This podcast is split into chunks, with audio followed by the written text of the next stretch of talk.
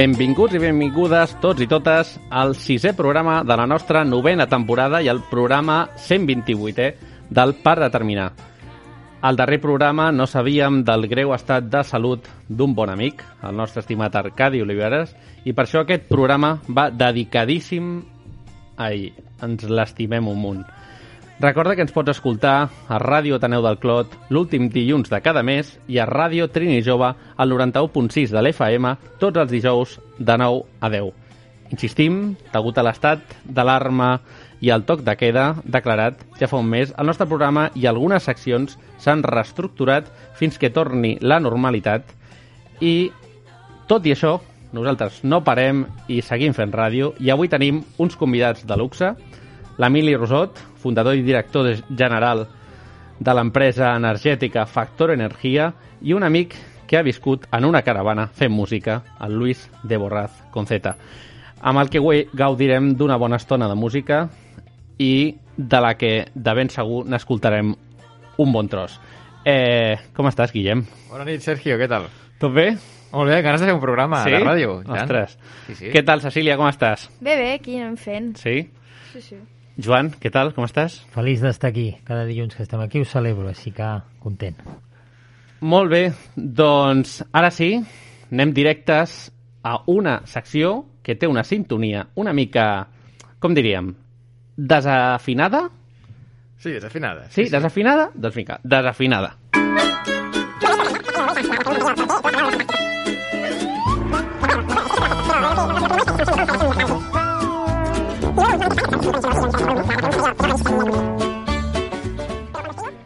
Aquí comença Qui ha dit què? Un concurs on haureu d'endevinar qui és l'autor de tres frases que us diré.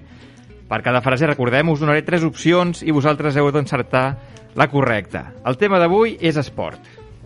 Esport. Esport, sí. Esport, molt bé. Allò que no practico gaire. Vale. Cap de nosaltres, em sembla. Um, primera frase. Si no perds mai, no pots gaudir de les victòries. L'ha dit Roger Federer, Novak Djokovic o Rafa Nadal. Sergio, qui creus que l'ha dit? Rafa Nadal. Rafa Nadal. Uh, Joan, tu què penses? Jo diré que en Federer. Federer. I tu, Cecília? Clarament, Rafa Nadal. Rafa Nadal, eh? Doncs molt bé, correcte. Era la C, Rafa Nadal. Felicitats. Molt Avui bé. has començat super ràpid, però Sí, sí. Com, com, com, com estem a la classificació? Fem un repàs al marcador? Vinga, va. Jo deia per tu, perquè després no... Estem a... Tu, Sergio, tens 3 punts. Però Vale. Pots millorar. Ostres, això m'ho deia la, al col·le, sensació eh? que milloraràs. Sí? Vale. Sí, crec que sí. Um, després vaig jo amb 4 punts, Mm. en tercer lloc, i en primera i segona posició estan el Joan i la Cecília amb 6 punts els dos. Molt bé. Vale. Doncs vinga, va, anem a la Vinga. següent pregunta. Segona frase. No preguntis què poden fer els teus companys d'equip, sinó què pots fer tu per ells. L'ha dit Magic Johnson, Michael Jordan o Pau Gasol. Cecília, qui diries que l'ha dit? Mm, Pau Gasol. Pau Gasol, vale. Sí, sí. Ho apuntem aquí, Joan, què penses tu? Direm que Michael Jordan, aviam. Vale. I tu, Sergio, què diries? Hola, muy buenas. Hombre, Fernando. Eh, es que ya no ¿Cuánto me tiempo? invitáis y vengo aquí porque... Por si, si vienes cada mes, últimamente. Y siempre comiendo Perdona, almendras, tú. perdona, eh. No Te gustan las perdona. almendras, La eh, veo. el, caramelo ese que lleva almendra es que está buenísimo. Pau Gasol. Tu diries Pau Gasol, eh, Fernando? Vale. I Sergio, tu què penses? Jo diria Pau Gasol, també. També el Pau Gasol, eh? Doncs molt bé, correcte, era el Pau Gasol, felicitats. Sí, Avui no encerto ni una, ya eh? lo dije, ya lo Avui, Joan, no, no, no tens gaire sort. Vinga, anem a la tercera i última frase. Quan diuen que sóc Déu, respon que s'equivoquen. Només sóc un jugador de futbol. L'ha dit Diego Armando Maradona, Leo Messi o Cristiano Ronaldo. Sergio, qui diries que l'ha dit? Quan diuen que sóc Déu, respon que s'equivoquen, només sóc un jugador de futbol. Home, jo crec Una que persona ho ha dit humil, una persona... Una persona humil, No? Sí. Diego Armando Merado, eh, Maradona. Maradona, eh? Joan, Maradona, direm. també sí. Maradona. I Cecília, tu qui penses? Maradona. me fa També Maradona. Doncs sí, senyor, molt bé. Enhorabona, Sí? l'heu- encertat. Ostres, Perfecte, i com ha quedat ara? En punts. Fem un repàs al marcador, com ha quedat? Primera posició, la Cecília, amb 9 punts. Les Sí, noves senyora. generacions van Com ho suben, eh? Van com un cohete. I mira que no faig esport, eh? Ostres. Ah, mira, doncs mira, molt bé, molt bé. En segona posició, el Joan amb 7 punts. No està malament. No, Eh, bé, no, avui no. només un punt has fet, però sí, bueno, se 7 tens. m'escapa el liderat. Sergio, has pujat a, a 6 punts, tercera posició. fet M'has- realitat allò que deies. M'has avançat, eh? S'ha fet Has realitat allò que has dit al principi. Sí, sí, ja de que tenia sensacions que milloraria Tenia la cosa. sensacions positives. Ets un visionari, Guillem. I jo És- em quedo amb 4 punts. I, I ha fet el recompte en un moment, eh?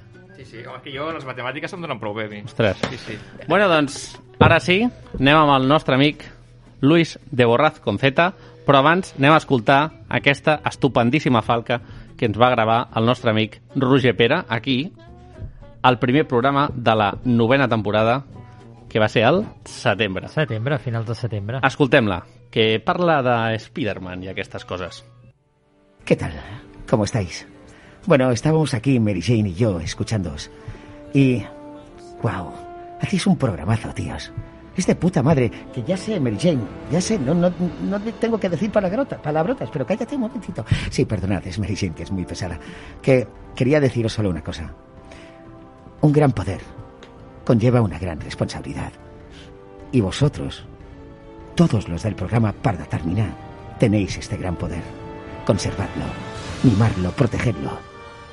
¿Os lo dice vuestro amigo y vecino? Spiderman.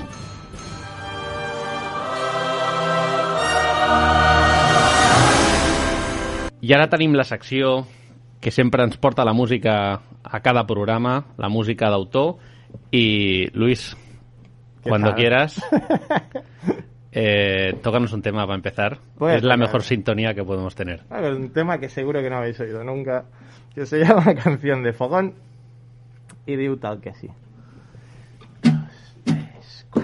La i la la la la la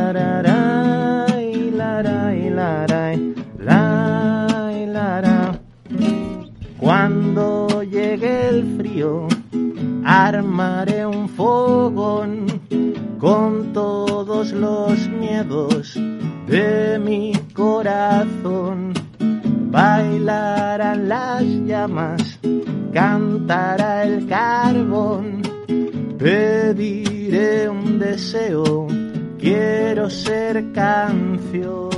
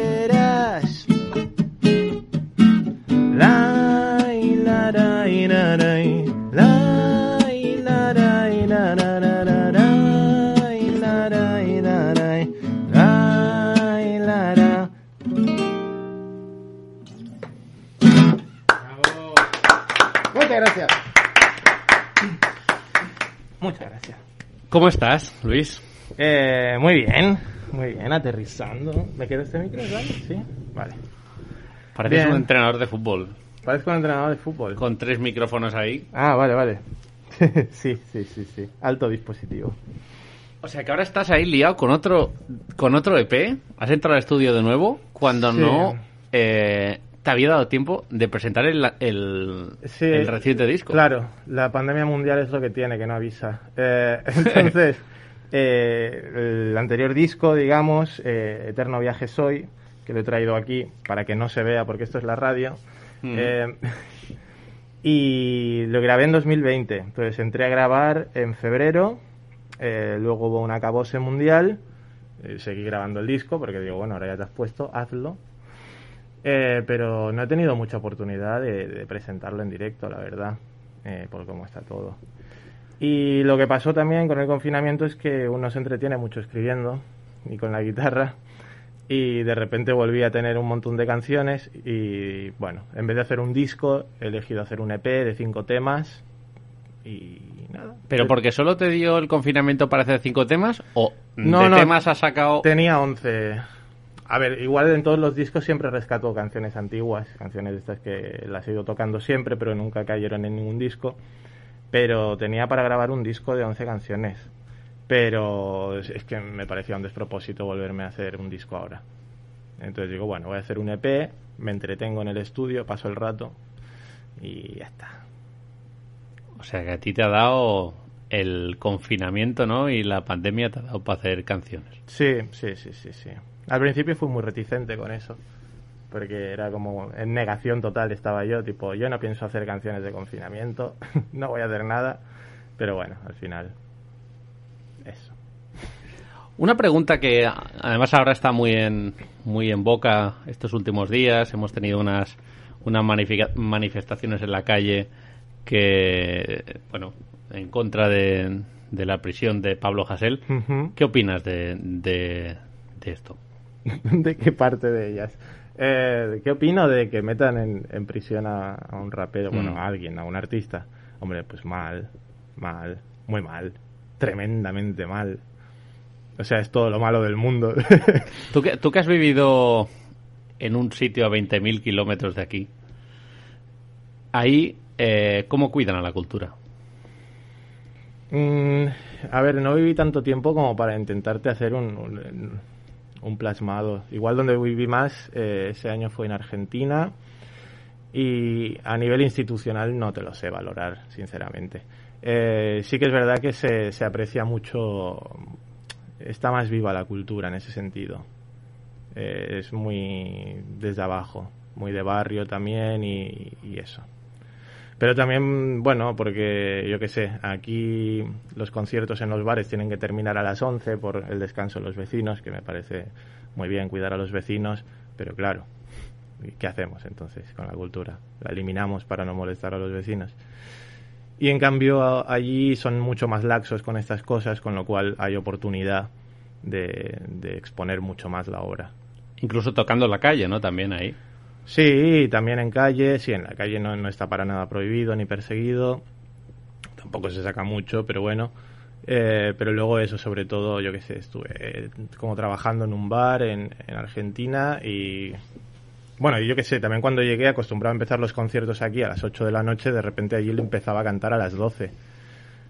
Porque era cuando la gente estaba en el bar, porque la gente cena en su casa, hacen la previa, no sé qué, y luego se mueven. Y bueno, en ese sentido sí, mejor. ¿Estuviste un año Estuve- encima de una de una eh, caravana? ¿Un año? No, ¿No? ¿No dos y, un dos- año? dos y medio. Dos y medio. En la autocaravana viví dos años y medio. ¿Volverías? ¿A la autocaravana? No. No, todo bien, fue una maravillosa experiencia, pero no, no, no, me cansé, la verdad. Explica a la gente que no, que no sabe que estuviste dos años. Bueno, pues la cosa en su momento es que yo decidí dejar mi trabajo para dedicarme única y exclusivamente a la música. Eh, luego, a, los meses, eh, se me sumó mi compañera Ana, con la que estuve trabajando todos esos años. Eh, ella tenía una empresa de espectáculos a medida y bajaron persiana por motivos suyos. y me dijo de sumarse al proyecto como cantante y percusionista. Yo le dije que por supuestísimo que sí. Y entonces a partir de ahí dijimos, bueno, a ver cómo lo hacemos para pagar facturas y todo eso con la música entre dos. Y al final, como queríamos viajar también mucho, eh, decidimos irnos a vivir a una autocaravana y estar de gira permanente. Y Un buen recuerdo. fue. Sí, sí, sí, una maravilla. Bueno, eh, ara estem en una situació de pandèmia, estamos en una situación jodida para vosotros, para la cultura. Mm, pa- bueno, para todo el mundo en realidad. ¿Qué, qué pides?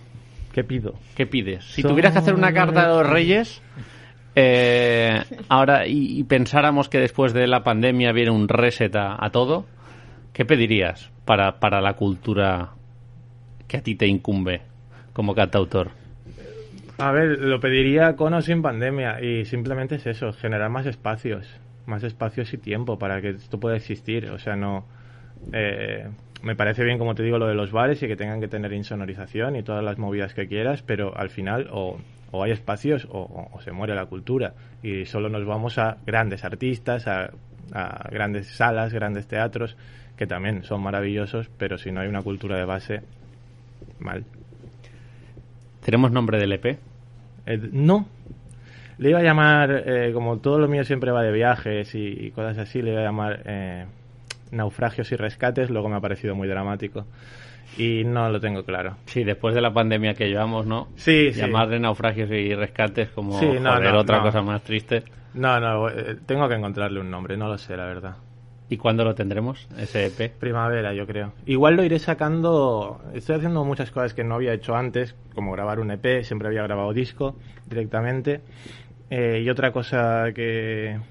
¿A ¿Qué estaba diciendo yo? Ah, sí, que lo voy a ir presentando por temas, tipo singles.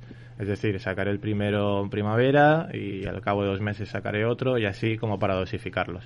Porque si no pasa muchas veces de que sacas primero un single y todo el mundo se ve ese vídeo y se escucha esa canción y luego sacas el disco y se queda flotando en los internets. Y es la manera de que la gente atienda cada vez a una canción. Y bueno, como son cinco, que tampoco va a ser un proceso largo de presentar de una en una, voy a probar a ver qué tal. Muy bien. Eh, y ya para acabar, ¿cuándo es el próximo concierto que te podemos escuchar si es que lo hay? No tengo ninguno ahora programado. Eh, justo ayer hice uno y el domingo anterior también. Eh, no, eh, no lo sé. O sea, no estoy muy activo en ese sentido, buscando. Bu- Lo que veo que van haciendo cosillas, voy mandando mail y si me responden bien, pero eh, me he intentado quitar un poco eso de, de, de foco, de atención de, de mi vida en general. Estoy dando también un paso al lado, como decíais antes en otra cosa y no me acuerdo. Eh, como que me voy a volver a poner a estudiar, ¿sabes? Y me voy a buscar un trabajo y seguiré haciendo música siempre, eso está claro, pero, pero desde otro lado. Muy bien. Oye, pues nosotros queremos seguir escuchándote y creo que ahora es una buena oportunidad. Vale. Tócate un temita. A ver.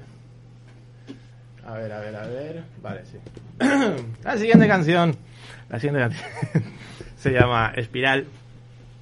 Eh, y, y se llama Espiral. Y ya está. Y digo así.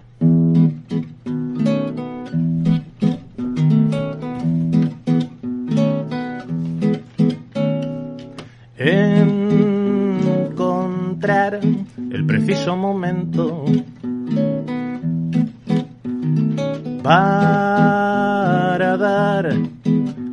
en el cuento.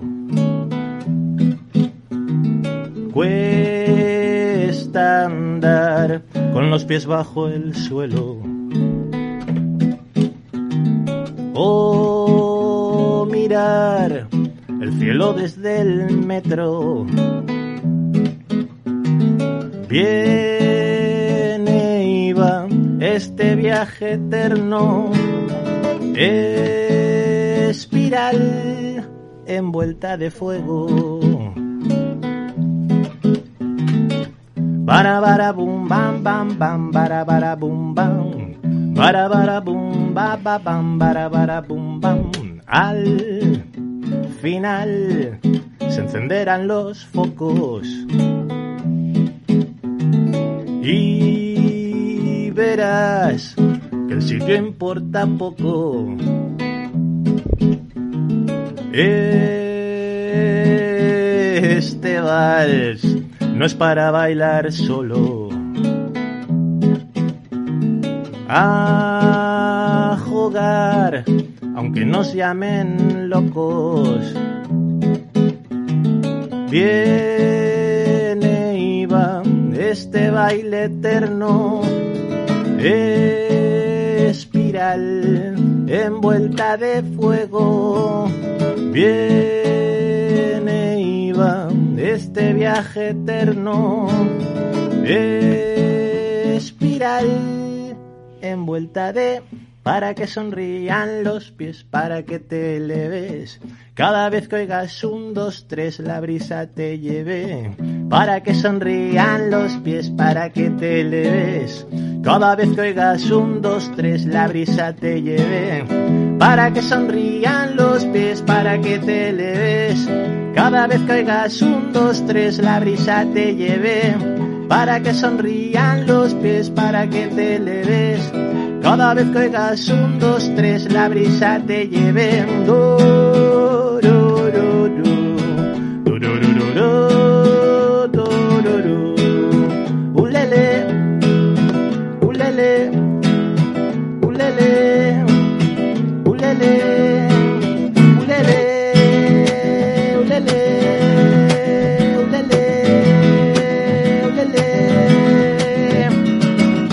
Para que sonrían los pies, para que te leves. Cada vez que oigas un, dos, tres, la brisa te lleve. Para que sonrían los pies, para que te leves. Cada vez que oigas un, dos, tres, la brisa te lleve.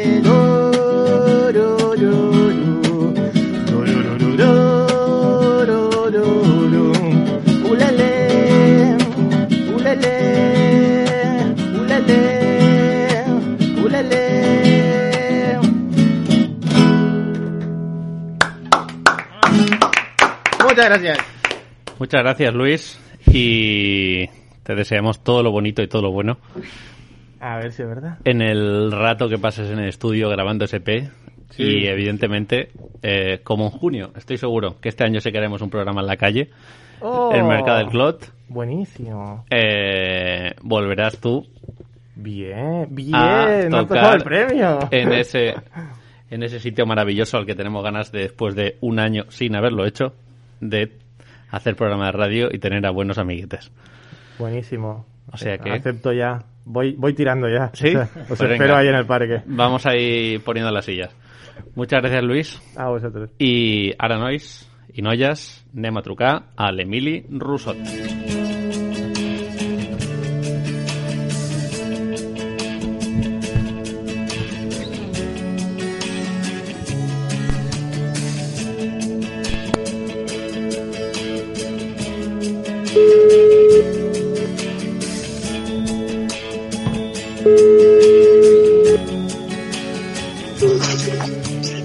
Avui ens acompanya el fundador i director general de l'empresa energètica Factor Energia des de 1999, membre també de l'anterior presidència del Futbol Club Barcelona, candidat a la presidència del Futbol Club Barcelona en aquestes eleccions eh, i membre a la candidatura de PIMEC que encapçala l'Antoni Canyete, del que demà sabrem com acaba.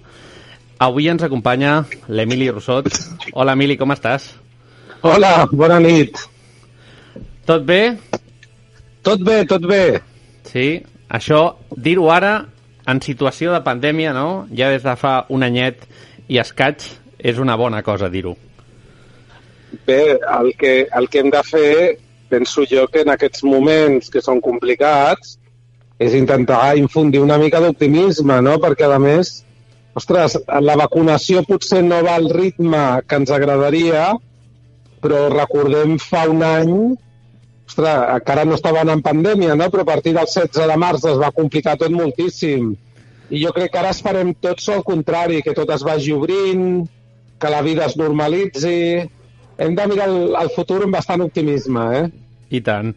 Bueno, doncs, volem parlar de, de tres blocs, si em permets, no d'un que coneixes molt bé, perquè ja des del 1999 estàs eh, gestionant una empresa d'energia, i és aquest el tema, l'energia i factor energia. Després parlarem una estoneta del Futbol Club Barcelona i per acabar d'una cosa de la que, com he anunciat a la intro que, que t'he fet, que t'hem fet, eh, se sabrà demà sa- se sabran demà moltes coses i és la candidatura de Pimec de la que ara actualment també ets vicepresident. Eh, des de que vam començar eh, sempre recolzem els que engeguen projectes i empreses i el 1999, quan vas fundar Factor Energia, vas ser emprenedor, quan abans no es parlava dels emprenedors. Què et va motivar a fundar la teva comercialitzadora d'energia? Doncs mira, em va motivar el fet de que vaig acabar la carrera i em vaig posar a treballar en una empresa i vaig anar ascendint, estava al departament financer i, i quan comences a treballar estàs molt content perquè aprens moltes coses noves, no? Però arriba un moment que dius, ostres, eh, tota la vida així no m'agrada, no? I, I tenia la inquietud de fer alguna propi, no? de construir alguna jo mateix, no? És, és una inquietud. I una persona eh, que s'havia prejubilat de- d'Endesa, un, que me'l va presentar un germà meu, ostres, em va parlar de que es liberalitzava el mercat energètic eh, i la veritat és que em vaig dedicar a buscar les lleis, vaig consultar com es tenia que fer i vaig dir, ostres, podríem crear una, una empresa dedicada al subministrament d'electricitat.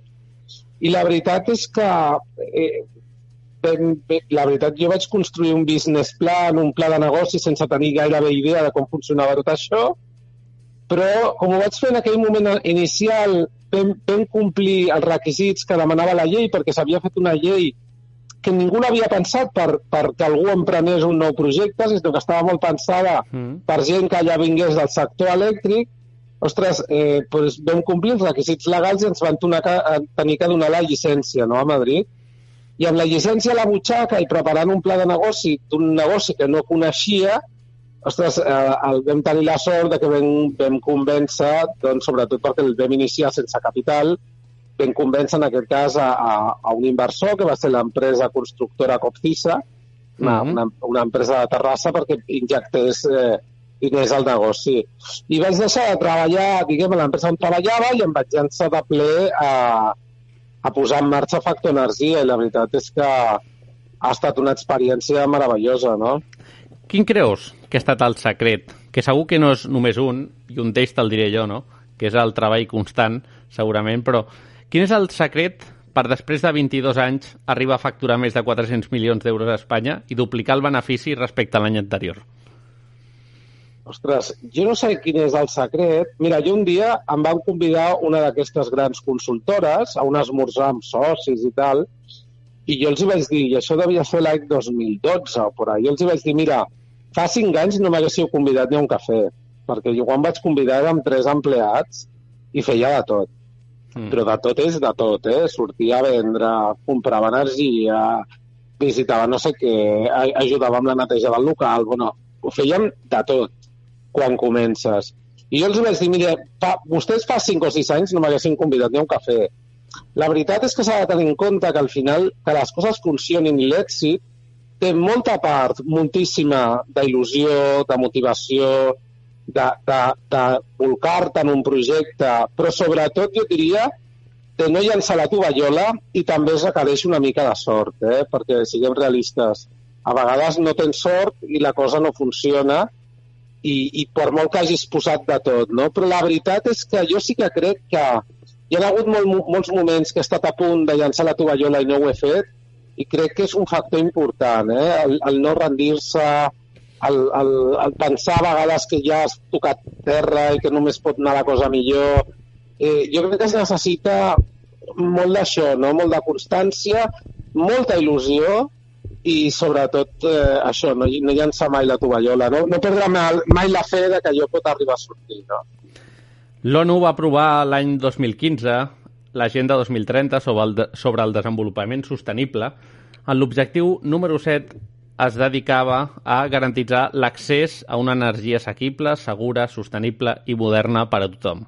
Si l'energia es planteja com un dret global per viure, perquè en una època de fred i d'un temporal desfavorable com la produïda pel Filomena a l'inici d'aquest any, i sempre que hi ha situacions d'aquest tipus, el preu de l'energia es multiplica. Bueno, concretament, eh, jo, jo et diré el per què en aquest moment. Eh, bàsicament perquè va haver una sobredemanda, tothom va posar la, la calefacció, tothom va poder posar tots els aparells elèctrics possibles, lògicament per tenir un nivell de confort a la llar. Això va disparar la demanda d'electricitat i eh, això es forma, diguem, el preu al mercat es forma per interacció d'oferta i demanda i es dispara. Ara, també t'he de dir que estem en un inici d'un procés de canvi de model energètic molt important, en què, sobretot, la Unió Europea ha apostat molt fortament per les energies renovables i el més important de les energies renovables és que són energies barates. Per tant, és molt, futur, és molt possible que un futur a 10-15 anys realment l'energia sigui barata i estigui a l'accés eh, de tothom, sens dubte. Clar, recordem que el preu de l'energia va arribar als 100 megawatts eh, 100 megawatts hora, val? el consum, vaja, i mentre que habitualment és 50 i 50, eh, entre 25 i 50. És així? Sí, sí, sí. sí, sí. Creus que els governs haurien de fer més per evitar que aquestes coses passessin? O sou vosaltres, les energètiques, les que, les que ho hauríeu de fer? Home, pensa que quan puja tant el preu de l'energia, per una empresa com Factor Energia té un efecte molt negatiu perquè nosaltres venem al client, diguem, a un preu fixe i ens trobem que quan anem a comprar l'energia al mercat s'ha disparat. Això històricament ha favorit molt a, a les grans energètiques, eh? El, a, la, a les energètiques com Endesa, Iberdrola, el que aquí diem les, les empreses d'UNESA, no? que són aquestes grans energètiques que té, que té Espanya, i que al final han actuat molts anys en règim de monopoli i que tenen un cert control. De tota manera, eh, ja et dic, jo tinc la sensació que això, això ha passat molts anys enrere. Hi ha, hi ha anys com el 2013 que va ser una barbaritat el que es va arribar a fer a, a nivell de creixement de preu. Eh? Hi va haver un mes de desembre que es va disparar una borrada i et diria que eh, des del meu punt de vista el, aquest canvi de model que s'està produint aquesta pèrdua a poc a poc de poder que tindran les energètiques amb la promoció de l'autoconsum, amb l'arribada de les renovables, això transformarà molt el mapa. Eh? Jo, jo no tinc dubte que aquest tipus d'episodis cada, cada cop seran més infreqüents. Quin és el projecte a futur? Ara que parlaves de futur i abans has anticipat que en 10-15 anys creus que canviarà tot el model energètic. Però quin és el futur de Factor Energia? Bueno, el futur de Factor Energia és transformar-se jo crec que eh, hem de promoure molt l'ús de les energies renovables en les comunitats de veïns, en les empreses, en les cases unifamiliars, perquè, a més, són rendibles. És, és a dir, eh, eh, si, ho si ho financies amb un crèdit i ho pagues a 4 o 5 anys, en aquest període el que pagues de crèdit equival a el que t'estàs estalviant d'energia, o sigui, diguem, entre cometes, pagues el mateix, però quan ja està pagat a partir del sisè any, aquella energia, aquelles plaques, aquella instal·lació segueix funcionant 25 anys més produint energia a cost zero. I el més interessant és que ens hem passat la vida molt sotmesos a, diguem, els derivats del petroli, que són eh, productes escassos, o del gas natural controlat per determinats lobbies mundials, i en canvi el sol, el vent o l'aigua, que són recursos renovables, no estan sota el control de ningú, no? I, I, a més, no tenen un cost en si mateix, no hi ha el que s'anomena energia primària. Això ens porta a un canvi de model energètic importantíssim a Europa i que, a més, la Unió Europea està molt compromesa amb el que s'anomena el Green Deal, que són bàsicament objectius de desenvolupament sostenible, i jo crec que estem a l'inici d'un canvi de model que tindrà un abast importantíssim. Eh? I com ho farà Factor Energia amb els seus clients? Bueno, Factor està treballant molt la relació, està impulsant molt la instal·lació d'energies de, renovables a la llar, tant en comunitats de veïns com en petita i mitjana empresa, i el que estem fent és convertir-nos més en un proveïdor de serveis per ajudar aquell senyor, aquella família que s'ha convertit simultàniament en productora d'energia i en consumidora, proporcionar-li serveis per optimitzar el seu consum, per minimitzar la despesa, per aprofitar al màxim l'energia produïda, eh, factor, diguem, que es transformarà d'un mer subministrador d'energia a, sobretot, un prestador de serveis molt al servei de la seva clientela, no? Amb la pandèmia ha canviat el consum de l'energia, no? Bueno, durant, durant la pandèmia el que s'ha produït és una caiguda importantíssima en el consum, sobretot de la petita i mitjana empresa, molt centrada en la restauració, els bars, l'hostaleria, eh, el comerç. Eh, aquests sectors han patit moltíssim i han reduït lògicament molt el consum i en canvi han tingut un fort increment del consum elèctric a les llars. En aquest entorn, Factor Energia, veient el que estava passant, va llançar una tarifa que ha tingut molt èxit, que es nomenava la tarifa Queda't a casa, en què vam doblar, durant el període de pandèmia, vam doblar el descompte que fèiem habitualment. Si fèiem habitualment un descompte del 12,5% de la factura, el vam passar al 25%, una mica per poder ajudar a totes aquestes famílies que de sobte teníem un increment important de consum a casa i poguessin pagar menys cost energètic. No? Ara tanquem l'episodi de Factor Energia i obrim la cistella del Futbol Club Barcelona. Uh, vas estar membre de la junta directiva del Futbol Club Barcelona amb Josep Maria Bartomeu. Quin creus que va ser el moment a partir del qual amb la junta anterior va començar a desmembrar-se i per què va passar això? Bé, per mi, el moment crític, i ara et parlo de, de mi personalment, jo era vicepresident de la Junta i un dia eh, la cadena SER doncs, informa de que s'han contractat uns serveis eh, de xarxes socials que són uns serveis que es dediquen a difamar. No? Hmm. I jo quan sento això dic és impossible perquè una de les meves tasques dins la Junta és estar en una comissió que adjudica contractes i bueno, va, ser, va ser per mi molt decebedor descobrir que s'havia contractat aquest servei, diguem, de xarxa social, el que s'ha conegut després com a Barça Gate, evadint el control d'una comissió d'adjudicacions que vetllava perquè es fessin les contractacions a preu de mercat, que es fessin amb proveïdors d'acreditat prestigi, evitant que el proveïdor pogués estar en paradís fiscal o fes pràctiques contràries a l'ètica del club o contràries als valors del club.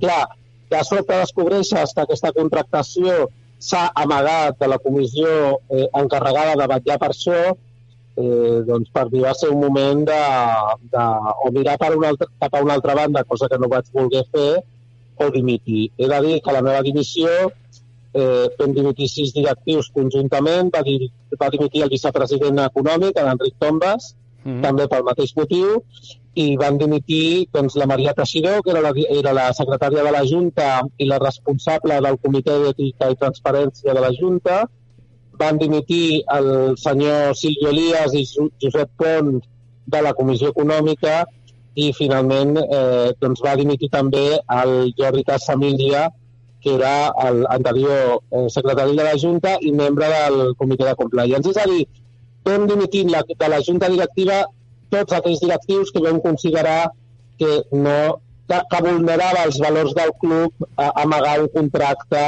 diguem, de tots els òrgans que tenim de control, transparència i ètica. No?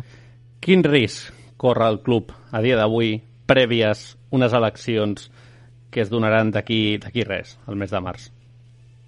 Bueno, el risc que corre el club és que la situació la situació econòmica eh, no era gens bona, sobretot perquè s'havia dut una política esportiva, diguem, errònia. Es, es van invertir molts diners en uns fitxatges d'uns jugadors que, que han resultat pues, que no encaixaven en el model del, de, de joc del club, no? Eh, posaríem exemples claríssims i, a més, el, ha tingut el club un impacte econòmic fortíssim de la pandèmia, amb la qual la situació econòmica en aquest moment és molt complicada, no haurà recursos eh, per fer fitxatges i clarament, ara parlo només del primer equip de futbol, doncs eh, no tenim en aquest moment, diria, un equip prou competitiu. No? Des del punt de vista d'algo positiu, he de dir que l'equip femení de futbol va fantàstic, el bàsquet té molt bona pinta i en general la, les alegries que podem tenir la colarada aquesta temporada vindran més probablement del futbol femení de les seccions eh, que no pas del primer equip de futbol, no? Ens ho has posat a sobre la taula, parlant de l'equip femení, perquè anàvem, anàvem a demanar un favor aquí en directe en el programa i és que a veure si podem tenir o ens pots aconseguir no, aquí cooperant tots l'entrevista a alguna jugadora del primer equip del Barça pel programa proper que fem al març perquè el programa proper, al març, el 8M és el Dia de la Dona, i volíem aprofitar per dedicar-lo a la dona a l'esport. Doncs mira, diré que una de les directives que he citat que va dimitir amb mi és la Maria Teixidor, que la, va ser la gran impulsora del futbol femení. Parlaré amb ella perquè o la Jennifer Hermoso o la Vapi, una d'aquestes jugadores importants de l'equip, eh, us puguin atendre. Vamos, ho, ho, ho mouré encantadíssim, eh? Eh, ara arriba les eleccions. Sé que fer-te aquesta pregunta potser no t'agrada, eh, però tindrem la porta, tindrem Víctor Font, qui tindrem? Estaràs a la Junta o t'incorporaràs en suport a alguna d'aquestes dues candidatures? Doncs mira, jo no sé qui guanyarà les eleccions. Eh, tinc el compromís de no dir a qui donaré recolzament.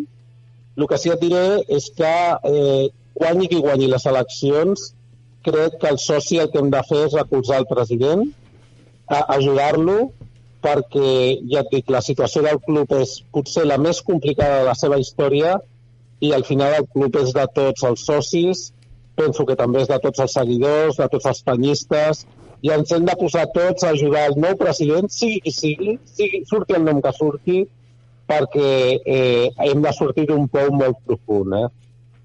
Ara mira, el meu company Guillem et farà una altra pregunta del darrer bloc sobre les pimes i sobre Pimec, que tu bé coneixes.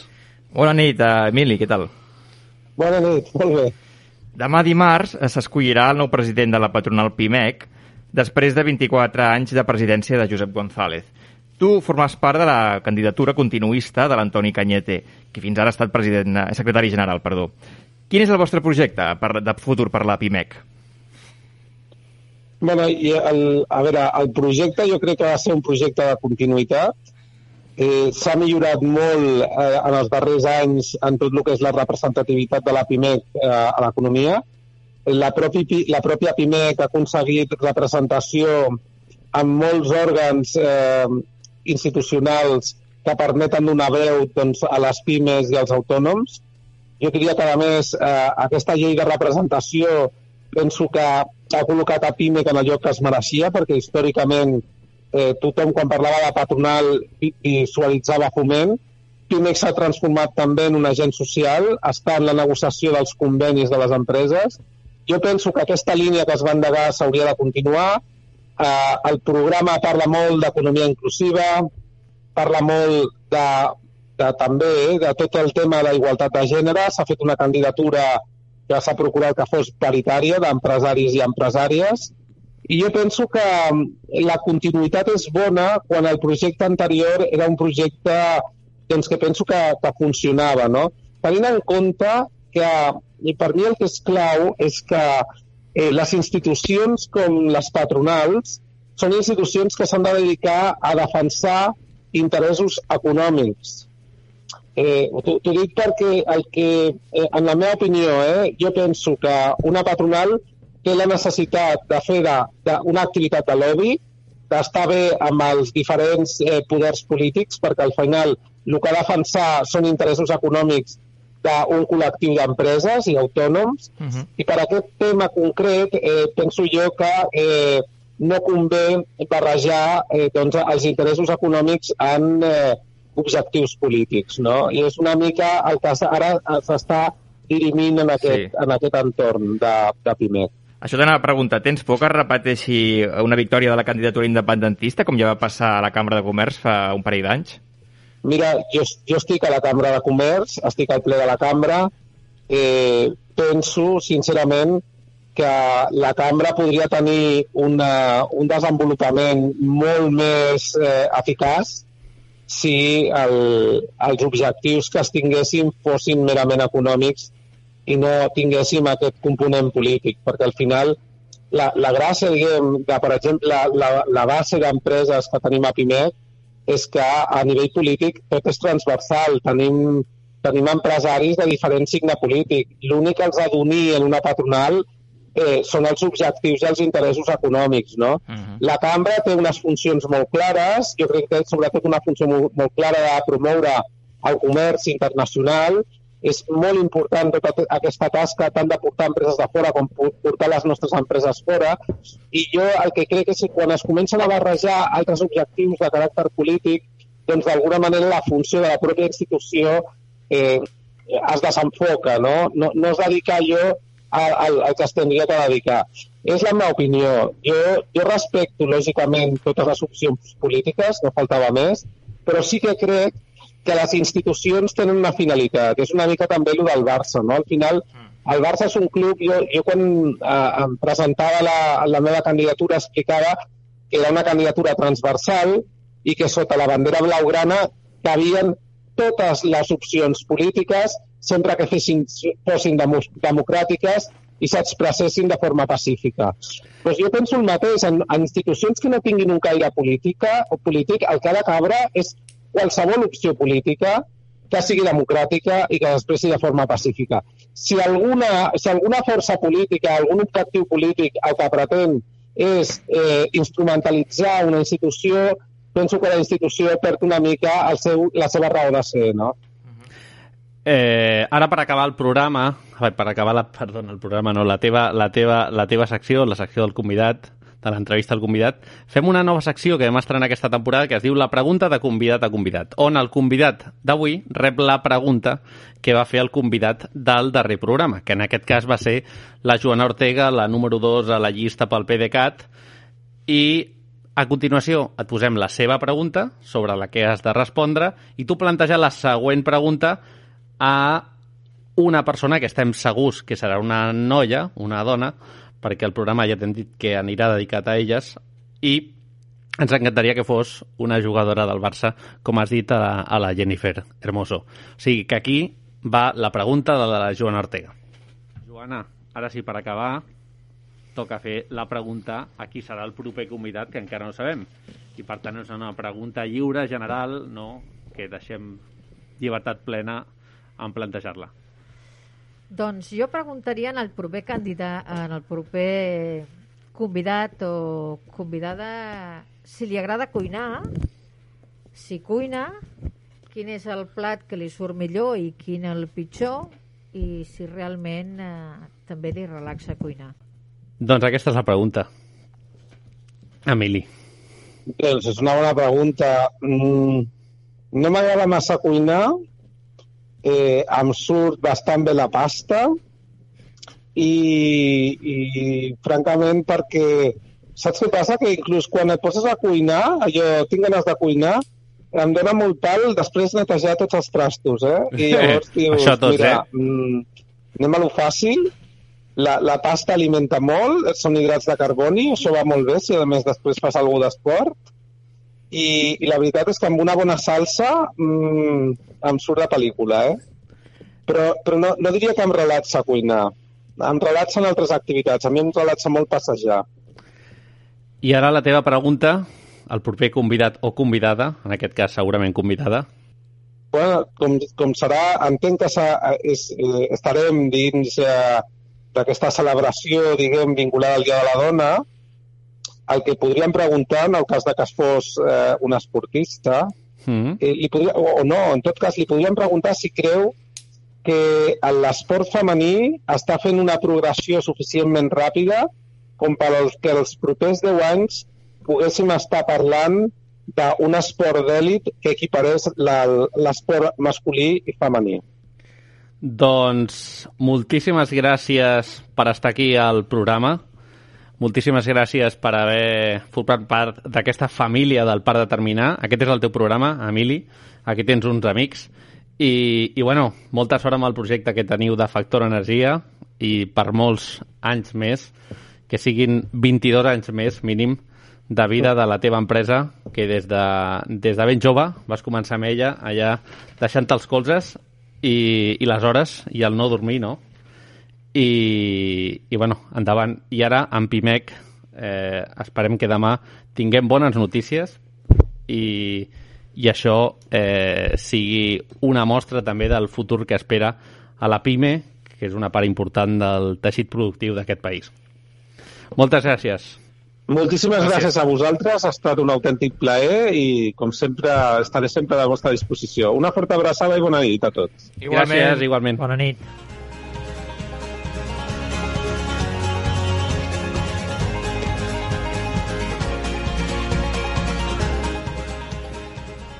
Sí, avui t'he posat aquesta secció, aquesta sintonia, perdona, perquè no trobo la teva sintonia. és... Ho sento. Aquesta, aquesta sintonia era... De Ja quina va secció bé. era? Era vieja, o sea, le ha quitado el polvo, ¿eh? De... Aquesta no era l'agenda cultural? De, Sí, sí, de- sí, ah, era vale, l'agenda cultural, és que per de, això. De, vale, doncs. No, no, ja va bé, perquè l'altre Sí? fa, fa una mica de llàstima. Bueno, doncs endavant. Cecília, què ens portes avui? Va, vinga.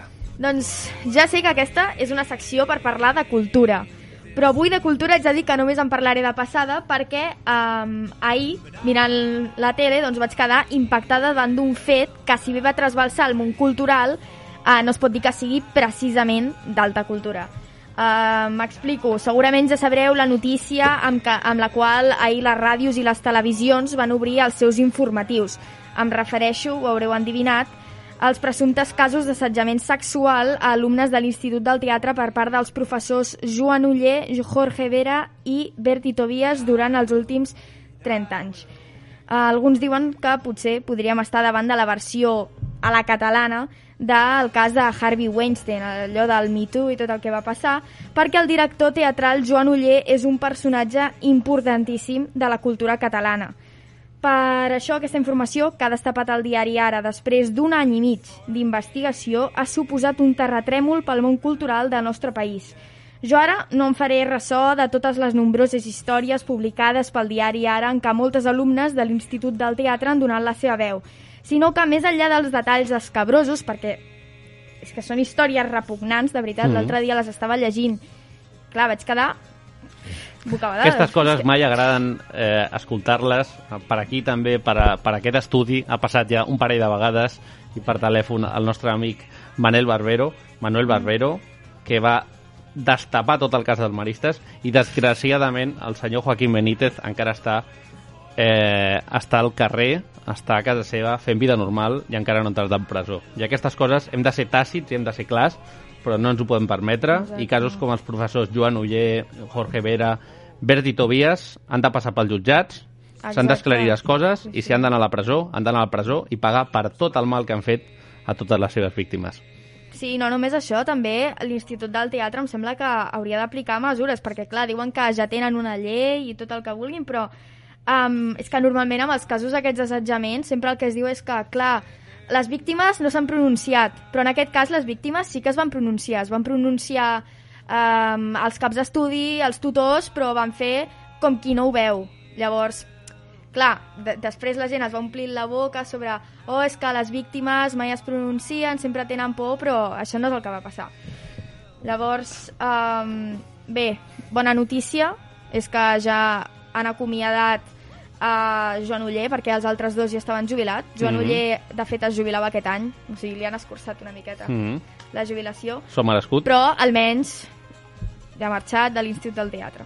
I escolta, sal Sí. saltant-me a part del que tens escrit, Sí, eh, vull anar directes a l'agenda cultural de Exacte. l'agenda cultural. sí, Vinga, va. Inauguro una nova secció, l'agenda cultural de l'agenda cultural, que ara sí serà una agenda cultural, que és el que hauria de ser la meva secció, però mai ha estat. Primera, primera cosa que ens portes. Val, doncs aquests dies s'ha estrenat una versió teatral de Canto jo i la muntanya balla, de la meva admirada Irene Solà, que sempre en parlo aquí. S'ha estrenat al Teatre de la Biblioteca de Catalunya amb dramatúrgia de Clàudia Sadó, que per cert, Laura Obert, que és una de les actrius d'aquesta obra de teatre, justament ahir va escriure uh, un article a l'Ara a l'Ara parlant dels abusos sexuals al sector del teatre. Llavors, la segona cosa és que Kiko Amat publica la seva última novel·la que es diu Revanxa i està protagonitzada per uns delinqüents que formen part d'un grup ultra del Barça. Ha estat publicat per Anagrama, editorial que fa unes setmanes va entrar al Premi Llibres d'Anagrama de la novel·la en català a Paul Wash, un escriptor molt jove de 23 anys, pel seu llibre Napalm al cor. Tercera cosa és que Milena Busquets, després de 6 anys del fenomen També això passarà, ha publicat una altra novel·la. Es diu Gemma i, tot i que la mateixa escriptora diu que és un llibre de ficció, clarament és un llibre sobre la seva pròpia vida. S'ha publicat en català a l'editorial Amsterdam i en castellà a Anagrama, tot i que ella el va escriure en castellà. Eh? I després el Palau de la Música ha denunciat i condemnat l'atac contra les vidrieres de l'edifici per part de tots els manifestants per això del Pablo Hasél. I finalment, ja que parlàvem de directors de teatre calentorros, Mm. doncs eh, sapigueu que a Grècia han detingut a l'exdirector de Teatre Nacional Grec, que es diu Dimitris Ling Lignadis, i també l'han detingut per violació de menors. Sembla que tothom... que falta molt, no?, encara per... Per aprendre, Per aprendre. com dius aquí, Sí, molt sí. ben dit. Cecília, avui hem tingut temps de fer l'agenda cultural i la nova secció, que ens agrada Ai, sí. molt, de l'agenda de l'agenda cultural. I des d'aquí denunciar això que ha passat, que és eh, en un segle XXI on estem, Escandalós. és escandalós, igual que denunciar l'atac que hi ha hagut aquests dies de manifestació contra tots el, contra el Palau de la Música i totes les botigues que no tenen culpa del Passeig de Gràcia i des d'aquí demanem una mica de sentit comú i seny. I ara sí, anem a la vida és bella amb el punt i final del nostre estimadíssim Joan Camps.